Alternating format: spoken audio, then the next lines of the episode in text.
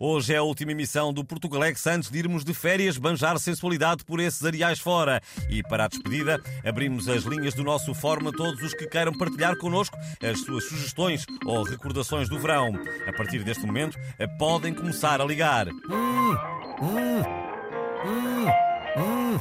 E o primeiro ouvinte a inscrever-se neste fórum é o Sr. Presidente da República. Ora viva! Bom, muito bons dias a todo o auditório. A sugestão que eu tenho a fazer é a seguinte: evitem as Maldivas, porque parece que eles estão a enfrentar uma praga de influências portuguesas. As autoridades dizem que são tantas que estão quase a afundar as ilhas. E há testemunhos de turistas que não conseguem andar nem nadar sem dar um pontapé numa influencer portuguesa ou no hashtag blessed, hashtag gratidão, hashtag Maldivas em saldos. Bah, Fica o alerta, Sr. Presidente, muito obrigado. Temos agora em linha o comentador José Milhazes. Ora viva, eh, tem alguma sugestão, Zé? Muito bons dias. A minha sugestão é que o Sr. Putin vá passar férias por onde o público daquele concerto em Moscovo ah, mandou a guerra.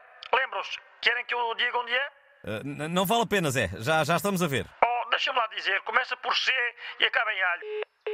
Pois, infelizmente, parece que a chamada de José Milhazes caiu. Eh, Vamos agora ouvir o comentador Nuno Rogeiro. Olá, Nuno.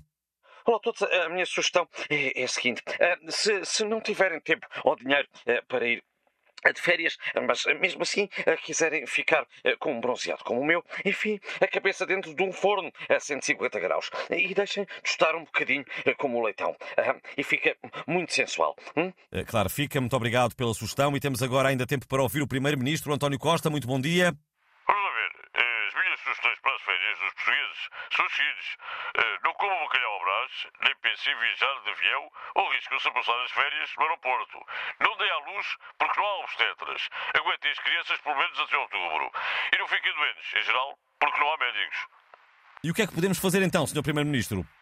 Vamos lá ver. O melhor é ficarem em casa, sossegados e não correrem riscos. Dêem mergulhos na banheira e divirtam-se a ver a Joana Latino nas feiras de enchidos deste país, em que no, no Aqui há Festa.